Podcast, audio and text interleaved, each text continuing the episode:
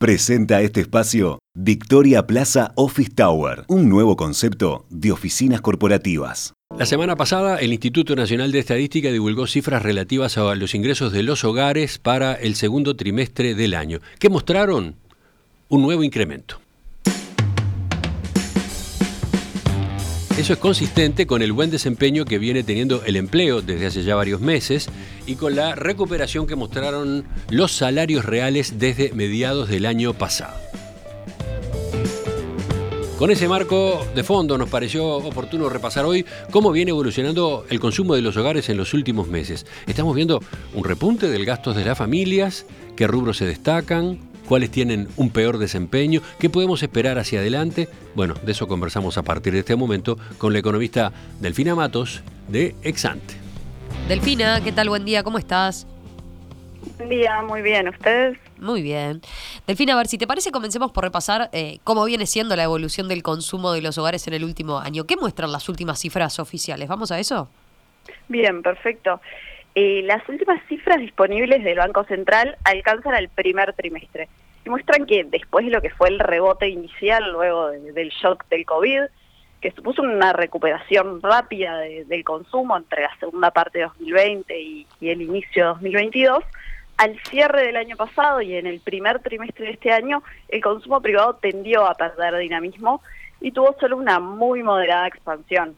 En enero-marzo el consumo de los hogares estaba 2,6% arriba de, los niveles de inicios de 2022 y eso pese a, un crecimiento fuerte del gasto en viajes, sobre todo hacia Argentina. Todavía no tenemos datos oficiales para el segundo trimestre del año, pero en Exante seguimos varios indicadores que nos ayudan a tener una señal, aunque parcial, de, la evolución del consumo en estos últimos meses. Bien, ¿y qué marcan esos indicadores para, para los meses más recientes? Bueno, en línea con lo que mostraron las cifras oficiales, al inicio del año estos indicadores parciales registraron un pobre desempeño en general, pero en los meses más recientes se comenzaron a dar mejores desempeños por lo que podríamos decir que en general las señales son algo más positivas para, para el segundo trimestre, aunque sí con desempeños mixtos entre los indicadores que, que monitoreamos. A ver, Delfina, vayamos, si te parece, concretamente a, los indicadores. ¿A, a cuáles, eh, por ejemplo, les está yendo mejor? ¿A qué sectores? Bueno, por un lado hay que destacar el desempeño excepcional que están teniendo las, las ventas de bienes durables como los autos y los electrodomésticos que vienen de varios años acumulando aumentos y se ubican en niveles altos al, compararlo con años anteriores. Concretamente, en lo que va de este año, las ventas de vehículos cero kilómetros subieron 6% desde niveles que ya eran altos en 2022. Se vendieron a julio unas 31.000 unidades cero kilómetro, que como decía, es un registro alto en, en una comparación histórica. Y al mismo tiempo, las importaciones de electrodomésticos se incrementaron 2% en, en lo que va del año y se sitúan también en, niveles históricamente altos. Estos rubros están teniendo un impulso asociado a la baja que, tuvo el dólar en nuestro país, o sea que eso supone un, abaratamiento relativo de estos bienes que son esencialmente importados y en general comercializados en dólares. Y si vamos al otro lado, ¿qué indicadores muestran una peor evolución, por ejemplo? Bueno, en, contraposición, los, los rubros no durables en general mantienen todavía un pobre desempeño, en varios casos sufriendo el impacto de, la situación de fuga de consumo hacia Argentina y, también de una mayor competencia de, productos importados. Acá estamos hablando de casos como las ventas de los supermercados, por ejemplo, que si bien tuvieron repunte en, mayo y junio, vienen de varios años a la baja y se ubican en niveles históricamente bajos. Eh, asimismo, las ventas de los shoppings no han recuperado aún los, guarismos pre-pandemia y en el último año se han mantenido prácticamente estancadas. Otros ejemplos que podrían entrar en esta categoría son las farmacias, los rubros que, dependen del turismo, entre otros. Bueno, y todo esto de alguna manera se refleja en, la recaudación de, IVA interno, que tuvo una caída importante en el inicio del año, aunque tendió a mejorar en los meses más recientes. Bien, Delfina, está claro. A ver, eh, al inicio Emiliano mencionaba el, buen desempeño del empleo, por ejemplo, y de los ingresos de los hogares. Eh, ¿Eso es lo que está impulsando cierta mejora en los meses más recientes? Bueno, sí, sin dudas, esos son dos fundamentos clave del consumo de los hogares. hace unas semanas repasamos acá las, las cifras de empleo para la primera mitad del año.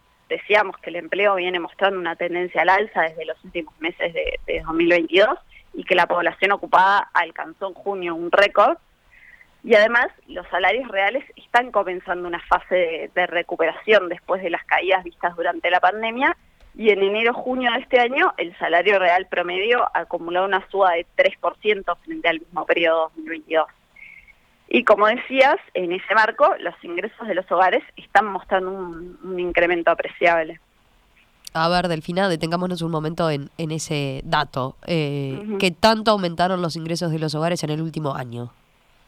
Bueno, una primera aclaración que hay que hacer es que los ingresos de los hogares derivan de varias fuentes, aunque claramente una de las fuentes principales es la salarial. También se contemplan en estas cifras ingresos patronales y de cuenta propistas y, pasividades, por ejemplo. Siendo a las cifras concretas, en la primera mitad de este año el ingreso medio de los hogares, medio en términos reales, aumentó 4% respecto al primer semestre del año pasado, con aumentos tanto en Montevideo como en el interior. Bien, ya para ir cerrando, Delfina, eh, ¿qué podemos esperar hacia adelante para el consumo? Bien, en, en Exante aguardamos que el consumo privado seguirá ganando dinamismo en la segunda parte del año, en la medida que se mantenga cierta firmeza del empleo y que se consolide la, recuperación de, los salarios reales. De hecho, estamos estimando un aumento de algo más de 2% de, de la cantidad de ocupados en, en, el promedio del año y una suba de alrededor de 3,5% de, del salario real promedio. Bajo esos supuestos, nuestro pronóstico asume que, que deberíamos ver cierta redinamización de, del consumo privado en el transcurso de este año, que deje un aumento en torno al 3% promedio anual. Ahora, como mencionamos otras veces, el escenario para el consumo es positivo, pero una parte muy importante de ese consumo se está yendo al exterior ante el abaratamiento relativo extraordinario de, Argentina y eso es una realidad que, seguirá presente en lo que resta del año. Eso implica que para muchos negocios de, consumo interno esta mejora de ingresos y esta perspectiva de mayor gasto de los hogares no se va a reflejar necesariamente en, un mayor nivel de ventas.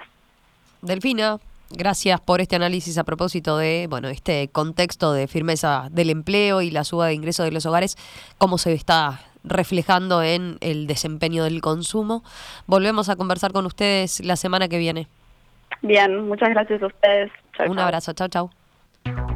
En perspectiva, más que un programa, más que una radio.